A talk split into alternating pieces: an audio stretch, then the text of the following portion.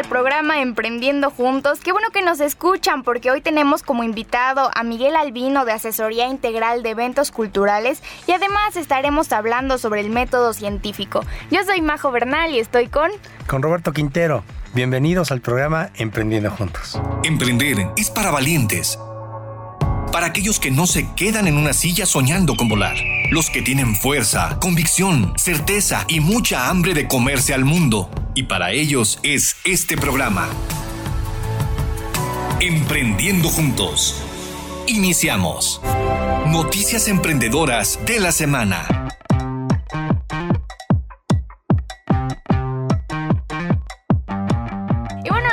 Ir con la frase de esta semana. Vamos a empezar hablando un poquito sobre Ray Kroc, que es de McDonald's. Claro, sí. Eh, y bueno, la frase de esta semana es, si trabajas solo por el dinero, nunca lo conseguirás, pero si amas lo que haces y siempre pones al cliente primero, el éxito será tuyo.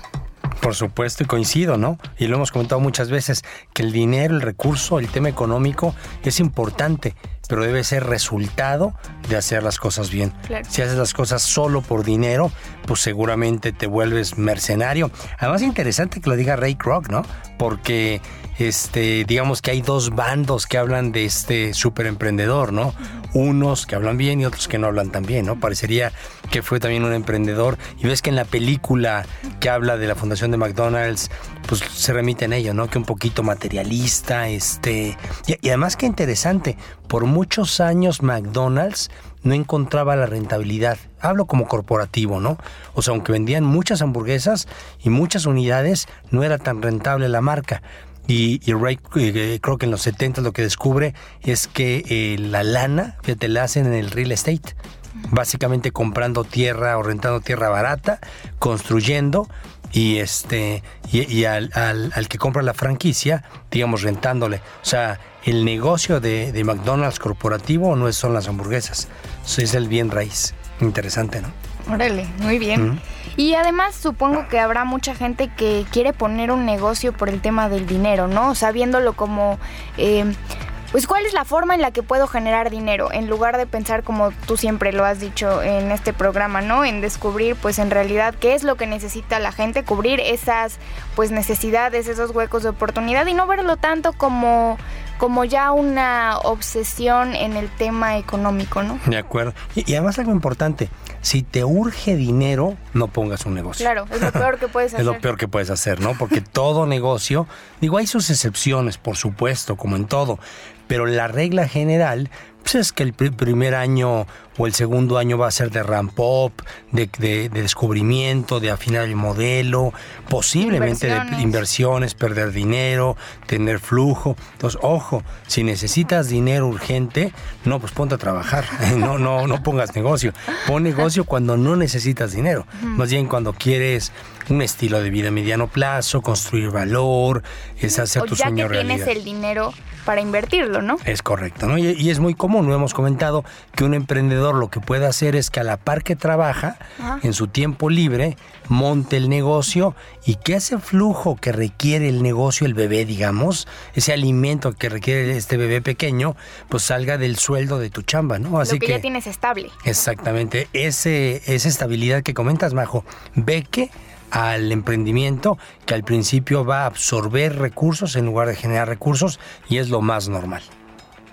Pues bueno, esta fue la frase de esta semana. Ahora nos vamos a pasar, como siempre, con las noticias emprendedoras. Y bueno, vamos a empezar hablando un poquito sobre la Volkswagen, porque la semana pasada anunció que, bueno, ya comienzan a preparar sus nuevos proyectos de inversión para una planta que, bueno, estará ubicada en el estado de Puebla. Otra vez, esta inversión pues será la más importante para la construcción de nuevas instalaciones en el territorio.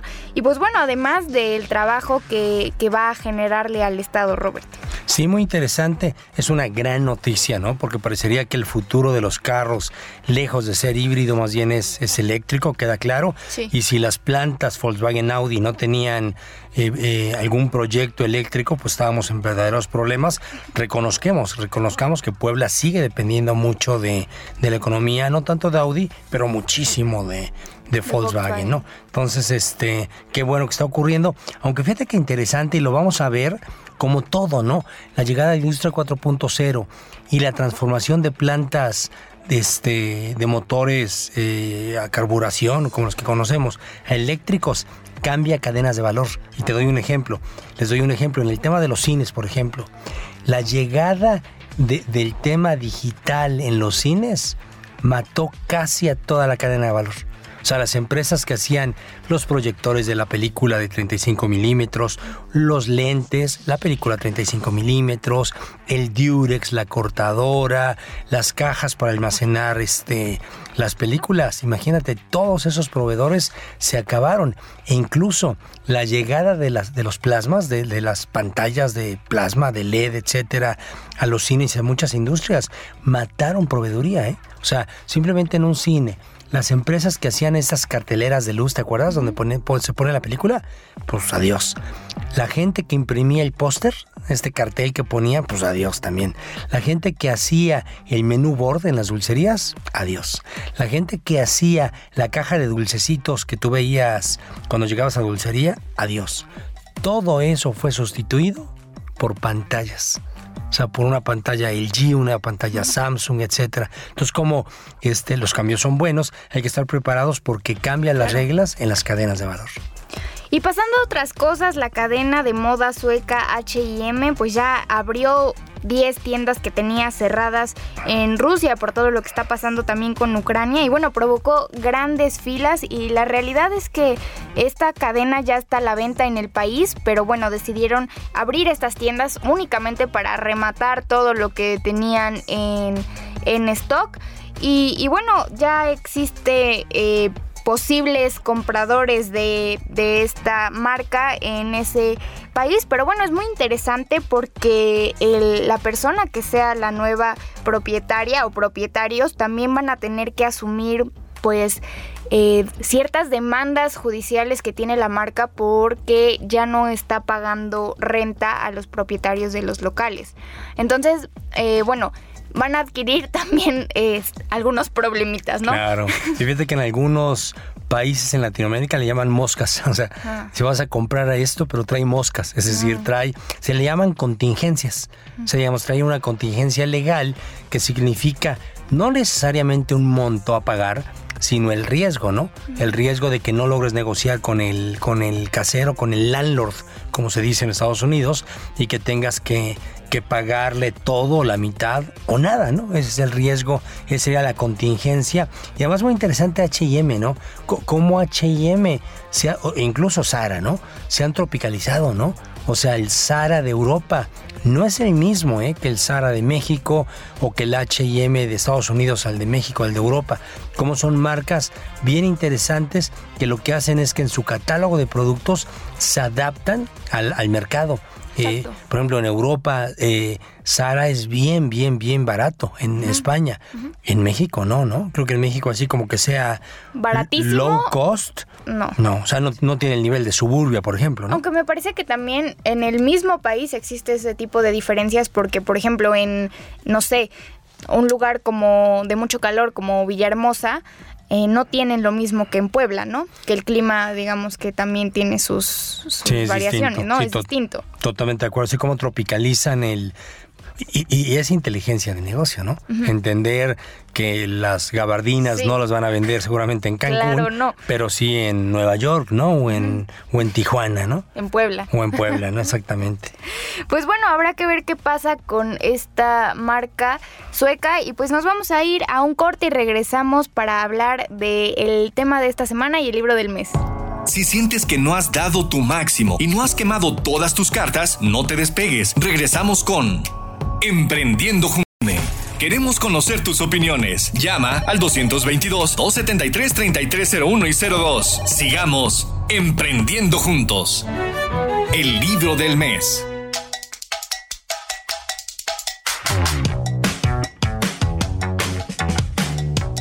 de regreso en el Emprendiendo Juntos y vamos a empezar, Robert Auditorio, con un nuevo libro. Comenzamos con este mes, con el libro Creando para Venderse.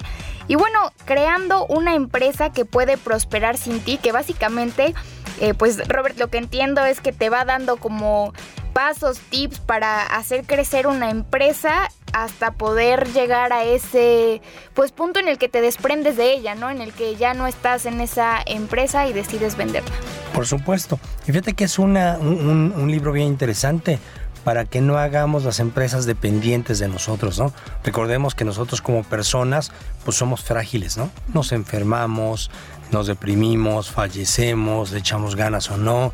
Y si la empresa está ligada directamente a, tu condición humana, pues va a ser tan vulnerable como es nuestra condición humana, ¿no? Entonces hay que, hay que desprenderse. A mí el libro me lo recomendó alguien que ya estuvo en el programa, Carlos del Río de, de Rock and Walk. Y este, efectivamente el libro se llama en inglés Build to Sell, es decir, hecho para venderse o creado para venderse.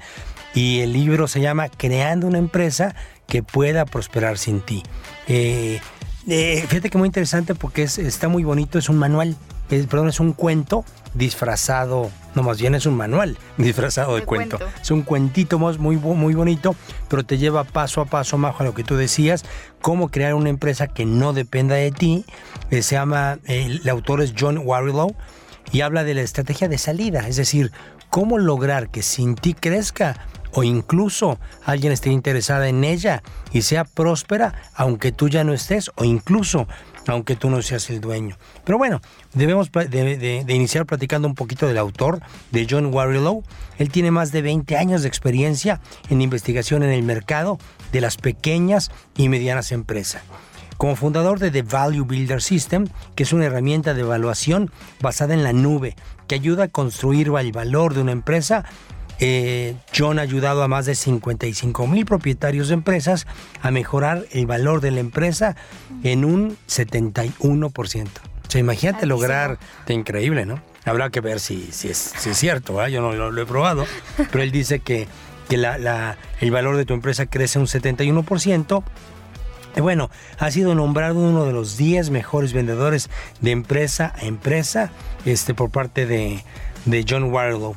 Y además muy interesante porque la experiencia del autor abarca desde el espíritu empresarial, pasa por la capacidad de venta, los beneficios del marketing basado en suscripción para construir y mantener el éxito. Y además muy interesante, Majo, auditorio del libro, porque el prefacio, este, este texto que algunos, este, un externo te escribe en tu libro, está hecho por alguien muy famoso, que es Bob Burlingame autor de Pequeños Gigantes, que está increíble el nombre, ¿no? O sea, por ahí dicen que los emprendedores no busques ser grande, grande, sé grandioso. O sea, no hay emprendedores chiquitos y grandes, todos somos igualitos, este, pero hay grandes y hay grandiosos. Entonces busca ser grandioso y no necesariamente grande. Y es el tema que tiene este Bo en su libro Pequeños Gigantes. Él es editor general de la revista Inc. y el autor de cinco libros de negocios. El más, el reciente es Finish Big, How Great Entrepreneurs Exit Their Companies on Top. Eh, un libro anterior que él hizo es Small Giants, Pequeños Gigantes. Y bueno, es un libro bien, bien interesante que vamos a ir compartiendo y vamos a ir comentando. Repito, esa manera de cuento el libro. Y es descubrir finalmente si tu empresa puede crecer sin ti o tu empresa se muere si tú no estás. ¿Y tú estás ya en ese nivel? ¿Tu empresa puede totalmente crecer sin ti? No, es más triste porque creo que está mejor sin mí. sí, fíjate que este, yo, yo desde hace algunos años empecé a, en el proceso. Yo participo nada más en el board, yo ya no, no, no opero. Eh, yo en lo personal yo busqué gente mucho más talentosa que yo este, para dirigirla y, dirige gente con más talento en eso y yo me dedico a otras cosas como a este programa. Muy bien. No sé qué es lo que pienses, pero también me parece que de repente puede existir, eh, puede ser un golpe como a, tu ego, ¿no? Es decir, ¿cómo no va a funcionar sin mí? Sí, por supuesto, y ese es el tema más importante de soft skills, ¿no? Es, es el ego de decir, a ver, la empresa sin mí se muere y, lo que yo digo se hace. Y no creas, te cuesta trabajo, a mí me cuesta trabajo de repente que yo opino una cosa en el board y el director opina otra, ¿no? Y le digo, no, pues te respeto, ejecútalo y asume las consecuencias, ¿no?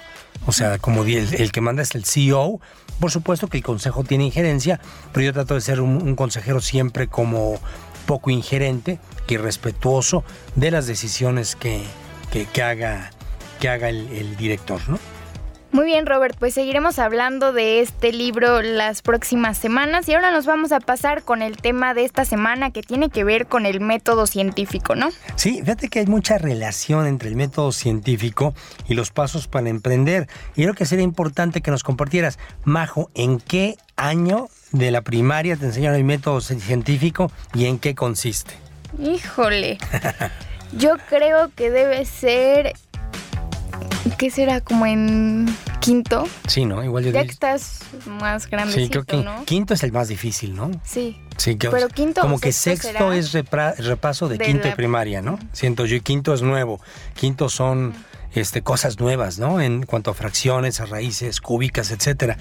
Yo recuerdo que en el, en- en el quinto de primaria te enseñan el método científico, que es el método pues que lleva a la investigación, ¿no? Y los pasos, Majo, no sé si los quieras compartir, si te lo sabes o, o los lees más fácil, Qué bueno que aquí me los apuntaste, Robert. como, como acordeón, ¿verdad? Hace muchos años que pasé por la primaria. Pero muy bien, entonces lo que aquí nos pone Robert es observa, problema, hipótesis, prueba, analiza y concluye. Y sí o no, Majo, es exactamente el- el, eh, los pasos para emprender. Recordemos, observar. Un buen emprendedor tiene que estar observando, oliendo, escuchando oportunidades de negocio, ¿no? Problemas no atendidos. El segundo paso es detecta un problema y asegúrate que no esté atendido por nadie más, ¿no? Claro. El tercer paso, hipótesis, haz una hipótesis, ¿no? Yo creo que la gente en Puebla necesita una app para el transporte público, ¿no? Por decir alguna cosa, ¿no? Prueba, pilotea, haz algunas pruebas pequeñas para ver si estás en la correcta, analiza y finalmente concluye. La conclusión sería tu plan de negocios, pasándolo así. Ahora, fíjense que es muy interesante porque el método científico tiene, pues digamos, cinco, tiene cinco maneras de hacerse. Y la primera es la inductiva, es decir, el análisis inductivo va de lo particular a lo general. Es decir, podríamos empezar nuestra investigación con entrevistas cortas, ¿no? Poco a poco, después irnos a focus group y capaz que después encuestas o buscar data para ver si efectivamente el problema de que quien quiere transporte público en Puebla, pues no lo encuentra en el mundo digital, ¿no? Claro. El segundo es el deductivo, que parte de lo general a lo particular. Ahí es al revés. Ahí te vas a investigar big data, información, encuestas, etcétera, y capaz que después vas con entrevistas cuantitativas, ¿no? Con un chavo. Oye, ¿tú qué haces para tomar el transporte público? ¿Dónde, ¿Dónde te enteras las rutas? ¿Cómo sabes si el autobús llega a tiempo o no? Este, etcétera, ¿no? El siguiente es en el analítico. El analítico descompone las partes, es decir, podríamos plantear el- la línea del tiempo, lo que ocurre con un joven que quiere tomar un transporte público y de ahí desmenuzarlo, es decir, partirlo en cada una de las partes y ver en cuál hace más sentido, qué le preocupa, ¿no? Capaz que ya sabe dónde pasa la ruta, lo que no sabe es este a qué hora pasa, o lo que no sabe y quiere saber es si viene lleno o no, ¿no? Claro. Pues bueno, y el otro es el sintético. El sintético, al contrario, unifica.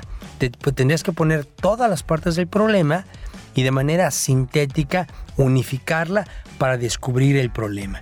Y el último es el histórico. Estudia fenómenos. No sé, Majo, si quede claro que es un fenómeno y en un tema de investigación. Sí, claro, y cosas que además son externas. Ajá, y que solo ocurren una vez. Es decir, no son tendencias, solo pasa una vez, es un fenómeno. Entonces, bueno, a partir de fenómenos, construir hipótesis de problemas a resolver como emprendedores. O sea, digamos, un, la pandemia es un fenómeno, ¿no? Es correcto, ocurrió una vez, Para ¿no? que quede- Si no es una moda, no es un... o, no sé, digamos, que entre a tu restaurante de comida mexicana un coreano.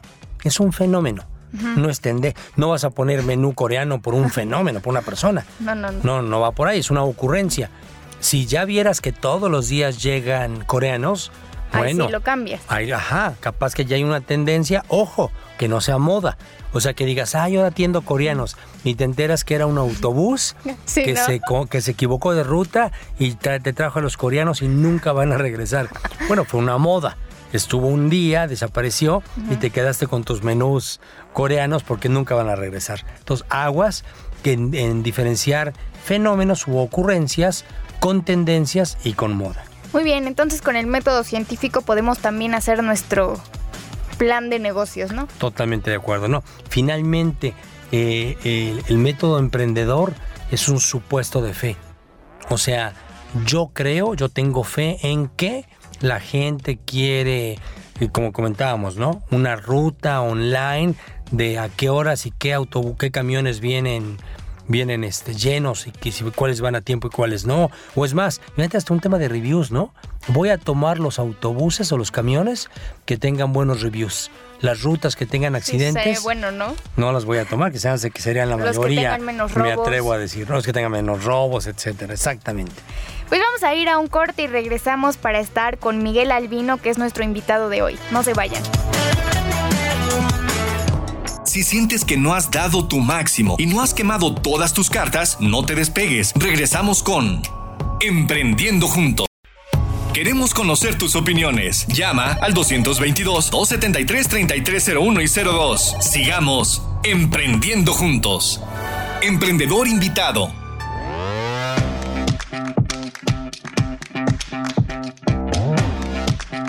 Ya estamos de regreso en el programa Emprendiendo Juntos y ya está con nosotros nuestro invitado de hoy que es Miguel Albino de Asesoría Integral de Eventos Culturales. Miguel, gracias por estar con nosotros, un gusto tenerte en este programa. No, un, gusto que, estar de invitado con ustedes. Este, un placer será estar platicando este temas interesantes con ustedes. Gracias, Miguel. A, sus órdenes. Y bueno, pues vamos a empezar con esta entrevista y nos gustaría que nos platicaras un poco sobre ti. Cuéntanos quién es Miguel. Híjole, Miguel Albino, este, bueno, yo soy oriundo de Tehuacán, Puebla. Ay, ¿a poco eres poblano, Miguel? Soy poblano, exactamente. Qué padre. y pues salí de ahí eh, con la aventura de, de estudiar en la Ciudad de México, en la ciudad grandota. Ajá y llegué a estudiar la licenciatura de Economía en nuestra máxima casa de estudios que es la UNAM. Y ahí, este, digamos, encontré una, ¿cómo les diré? Más bien, yo no la encontré, sino me encontró. El cine me encontró a mí. ¿Cómo Porque bueno, yo veía cine en mi pueblo, en Tehuacán, había seis salas de cine y pues, podía ir todos los días al cine y, ver y disfrutar, digamos, estas imágenes del movimiento. Entonces, cuando yo llego a México a estudiar, este, pues para lo único que también me alcanzaba después de, ir a clases y todo, pues es ir al cine, que era muy económico, ¿no? Y ahí fue mi aventura, que empiezo mi aventura para este incorporarme posteriormente a trabajar en la universidad en el área del cineclubismo en el área de cineclubismo para hacer la programación de cineclubes. Y posteriormente, en la UNAM, ¿verdad, Miguel? En la UNAM, sí. Excelente. Y posteriormente ser programador de lo que se considera la Dirección de Actividades Cinematográficas de la UNAM, que contaba con 36 salas y se programaban esas 36 salas con aproximadamente 300 títulos al mes. Pues bueno, eso ahí ahí empecé la aventura de cine, de, de no nomás verlo, sino ahora de programarlo y de tener más contacto directo con la, con la incluso con la producción del cine mexicano, ¿no? Qué padre. Oye, entonces, aunque estudias economía, porque es algo que decimos mucho en este programa, ¿no? Que no importa lo que estudiemos, ¿no? O sea, lo que estudiamos es la base y de ahí haces lo que te apasiona y en lo que seas bueno, ¿verdad? Exactamente. Sí, sí, sí, sí. De hecho, este, te digo, colaboré, ahí fueron ya, ya colaborar en la universidad y trabajé 12 años en la universidad. Posteriormente, al salir de la universidad, este, después, digamos, de haber tenido contacto con todas las áreas del cine, este, a través de unos convenios que tenía la universidad, pues tuve contacto con varias universidades y cineclubes a, nivel del país. Eh, esto me hizo que cuando yo salgo de la universidad, para intentar, digamos, ya poner algo propio, este, o buscar, digamos, eh, un trabajo respecto a mi carrera, este, pues ya no, ya no, este, no encuentro, digamos, ese, esa, ese camino para, para colaborar, digamos, en el área de la economía. Y entonces, a través de los contactos, se me ocurre generar mi propia empresa, digamos, una productora, eh, distribuidora de material fílmico y servicios cinematográficos, ¿no? Y así es como nace mi primera empresa que se llamaba Cocine, Consultoría y Servicios Cinematográficos Sociedad Anónima. Qué bien, qué padre. Oye, Miguel, ¿y a, qué cine ibas de, de, estudiante en la Ciudad de México, eh? Mira, estaba el PECIME, el Relox, los que estaban cerca de la universidad eran PECIME, Relox, obviamente la Cineteca Nacional y los cines de la universidad mismos, ¿no? Había dos cines, uno que se llamaba Cineclub Universidad, que era los lunes, y sábados y domingos ese mismo cine se convertía en cine debate popular, donde nos presentaban una película y posteriormente había una comunicación, una plática con el ponente, el, presentador de la película y los que íbamos como como este como asistentes. Qué padre historia, muy bien. De ahí de ahí surgió mi como como yo preguntaba demasiado, había visto muchas películas en, en Tehuacán, entonces la inquietud me generaba que preguntara mucho a los ponentes, ¿no? Eso me dio la oportunidad de que me integraran a los cineclubes. Y posteriormente a colaborar en la universidad, ahora siendo ponente del cine debate popular. Qué padre. Oye, Miguel, ¿y cuál es tu placer culposo? Mi placer culposo. Que no, que no pondrías en tu currículum, digamos, porque te gusta. Híjole, pues no, este, yo creo que ver cine. Ah, qué padre. Ver cine, si la, si la, si, si el día tuviera 48 horas, yo creo que vería 40 horas por el, cine. Qué padre. Oye, ¿cómo se llamaría un libro que trate sobre tu vida? Mm, un libro que trate sobre mi vida. Yo creo que sería eh, el ciudadano Kane. Qué padre. Oye, Miguel, y eh, todos tenemos muchas películas favoritas, pero una que te venga a la mente, una película que, que te marcó. Casablanca y Ciudadano Kane, esas dos películas. Ay, wow. Excelente. Oye, ¿y con digamos, yo nunca he ido a París, pero me quedo con esa frase de Ingrid Bergman que le dice, nunca estaremos juntos, pero siempre tendremos a París en la memoria. Está padrísimo. Oye, Miguel, ¿y con qué personaje de la historia te hubiera gustado tomarte una foto? ¿Con qué personaje de la historia de México o de la historia del cine? Pues de la historia del cine estaría más bonito, ¿no? ¿Te hubiera gustado con qué actor, con qué director, con qué productor? Yo creo que con director, con Alfred Hitchcock. Mm. Sí, me gusta todo su, toda su obra, me gusta. Eh, incluso hice un homenaje a él cuando era cineclubero, de todo el, de toda la, la, producción que hizo en Inglaterra, ¿sí? Y cuando se vino a Estados Unidos, ¿no? Incluso le llamé el terror que cruzó el océano. Ok, qué padre.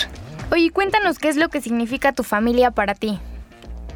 Pues la familia es el, el punto angular que de de mi ser que si, sin ellos no pudiera digamos incluso disfrutar lo que es el cine no lo que es mi pasión. Excelente y quién consideras que ha sido clave en tu desarrollo profesional mi pareja. Mi pareja. Al, al soportar este, todas estas locuras que, que, que, me permite hacer a través de, la vida de pareja, ¿no? el, el traer a la casa 10.000 mil títulos de... anteriormente eran betas, ahora son Blu-rays. Este, Tengo películas en 35, este, tengo libros de cine, tengo carteles, ¿sí? incluso en lugar de enojarse, creo que me da más cuerda ella, ¿no? Muy bien. Oye, ¿y eres más de vino o de cerveza? Más de vino. Muy bien. ¿Y tenis o zapatos? Tenis. Ah, mira, qué interesante. Oye, cuéntanos cuáles son tus hobbies, además del cine, claro. Además del cine, mira, pues anduve un tiempo haciendo deporte de chico, el fútbol, luego a nivel preparatoria hice americano, este, digo, sí me gusta un poco la tele, los programas, ahora veo más tele que antes, porque antes era mucho cine, este, pero sí, pues, son las imágenes en movimiento y la lectura, obviamente. Claro. Oye, cuéntanos, ¿tienes por ahí algún talento inútil? Algo que sepas hacer pero que pienses que no te sirve de mucho. Mm. Mover las orejas, todo, eh, no, pues mira, aprendí mucho de campo, pero pues no tengo. Ah, en Tehuacán de campo. Sí, en Tehuacán de campo. pero no, está muy lejos de, utilizarlo, ¿no? Sí, en la Ciudad de México ni dónde experimentarlo. sí, y sí le sé, ¿eh? Le sé un tiempo a la cosecha del maíz, a la cosecha del frijol. Entonces yo creo que son unos talentos, pero pues que no los voy a utilizar nunca, ¿no? Claro. Oye, aparte Tehuacán es la cuna del maíz, ¿no? Sí, claro. Ahí nace, ¿no? El maíz, este. Ahí nace. Para todo el mundo, qué bien. Oye, Miguel, ¿y cuál es el aprendizaje que te deja la pandemia? Mira, la pandemia, el aprendizaje que me deja, bueno, yo lo veo desde varios puntos, ¿no? Eh, más bien es el cuidado, la protección, la prevención, que nunca estuvimos acostumbrados como sociedad. Y incluso dentro de los negocios, del tema de negocios, este, es una prevención que nunca tuvimos este, en cuenta. Considerábamos las crisis, los movimientos financieros, este, los cambios de moneda, las devaluaciones, un poco la crisis, pero, pero en realidad, digamos, algo que vino a mover incluso no tanto a nivel de salud, no tanto a nivel social, sino a nivel comercial y a nivel de negocio, pues fue este la pandemia. Buenísimo. Oye Miguel, vamos a ir rapidísimo a un corte, pero regresamos para seguir con esta entrevista. No se vayan. Claro. Gracias. Si sientes que no has dado tu máximo y no has quemado todas tus cartas, no te despegues. Regresamos con Emprendiendo Juntos. Queremos conocer tus opiniones. Llama al 222-273-3301 y 02. Sigamos emprendiendo juntos. Estamos de regreso en el programa Emprendiendo Juntos. Seguimos con nuestro invitado de hoy, que es Miguel Albino. Oye Miguel, ¿y cuál consideras que ha sido tu principal error como emprendedor? ¿De qué te arrepientes? ¿De qué me arrepiento? Yo creo que de no fortalecer eh, el negocio de uno o la empresa de uno este, antes de empezar, digamos, a crecer más. No encontrar la fortaleza este, y aventarse como el borras, ¿no? Sí, que nos pasa muchísimo. Oye, Miguel, y en una palabra, ¿qué significa el cine para ti? Vida. Ah, está precioso. Oye, ¿y te enamoras del cine? Eh, eh, ¿Y en qué, en qué cine de Tehuacán? Porque me acuerdo que estaba el Géminis, ¿no? Este... Eh, mira, fue, era el Reforma. El Reforma. Santander, que estaban sobre la línea Reforma. Luego estaba el cine Tehuacán y el cine Morelos. Y los Géminis, que, que fueron los últimos en instalarse en, en Tehuacán. Y ya bueno, en la actualidad creo que ahora ya hay un Cinépolis que no tengo el gusto de conocerlo. Pero este, no, es que esos cines eran maravillosos, ¿eh? Sí, enormes, ¿no? Muy grandes, sí.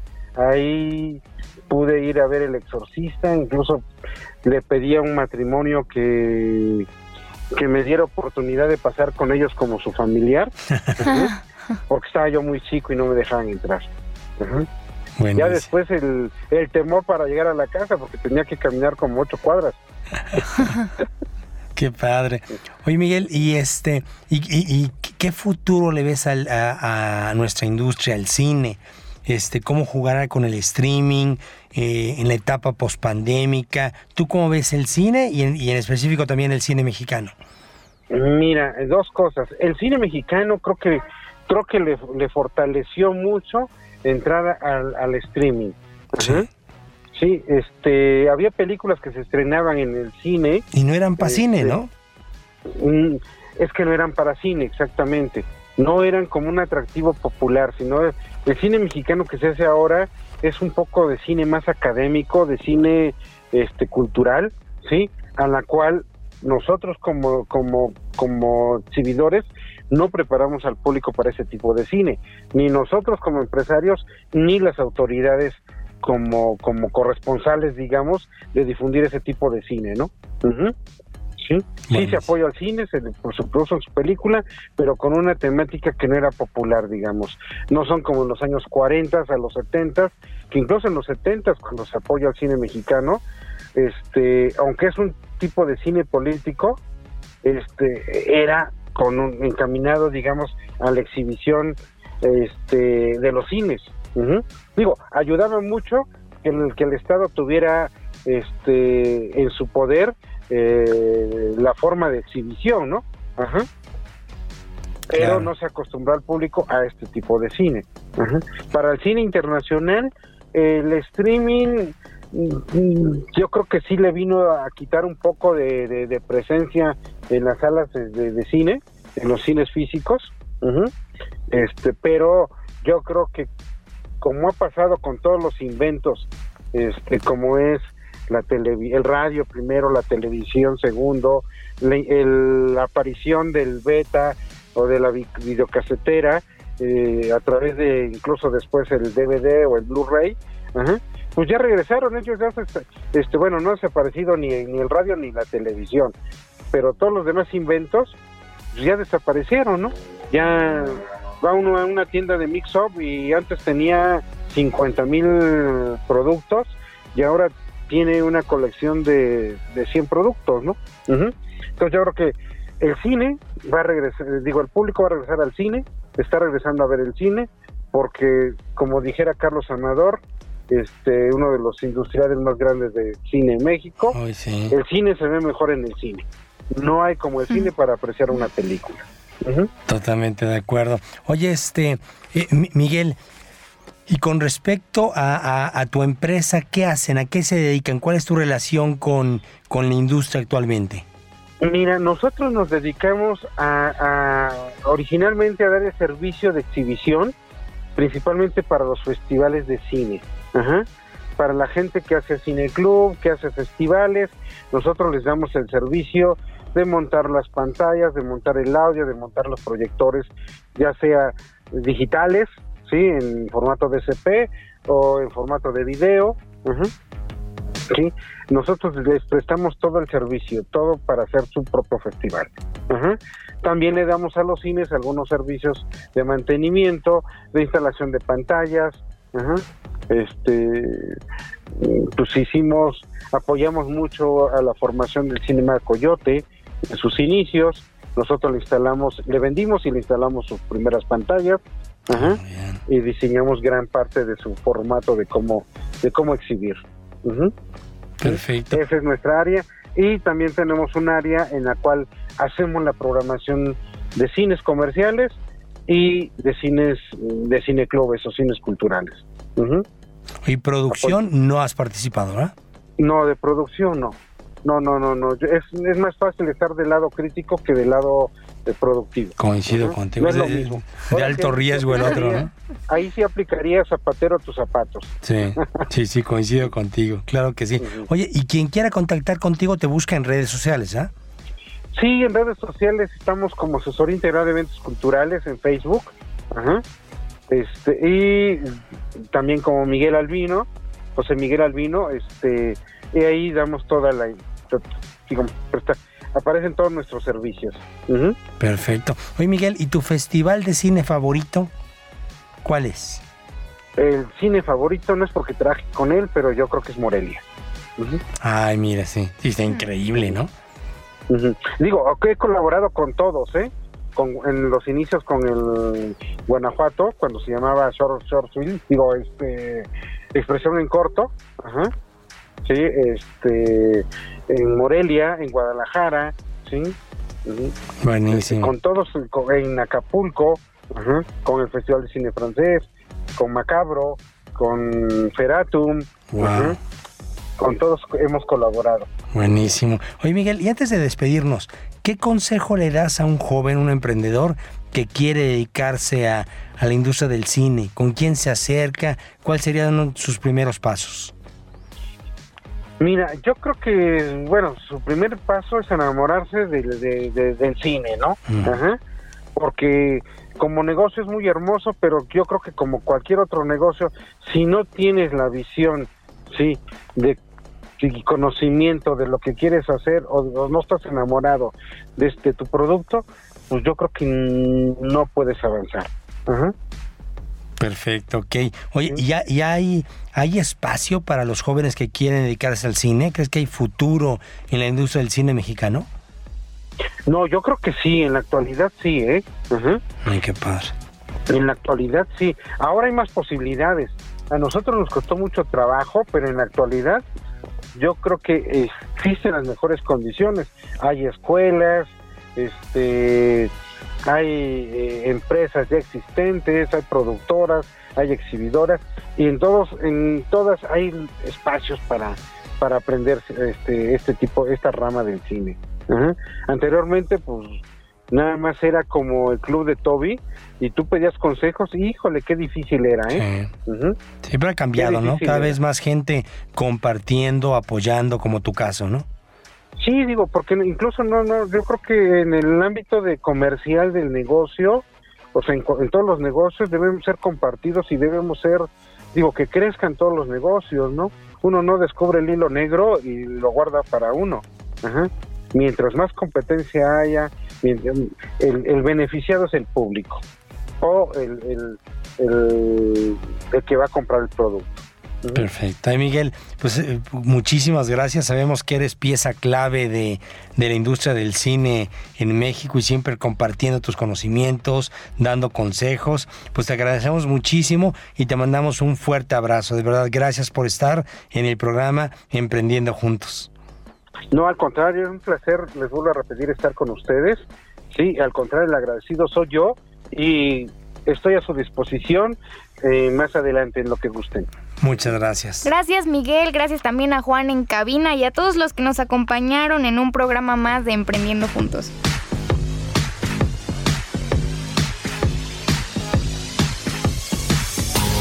Esperamos que este programa te haya sido de utilidad para demostrarte lo mucho que puedes hacer y cómo volverlo realidad. Esto fue Emprendiendo Juntos.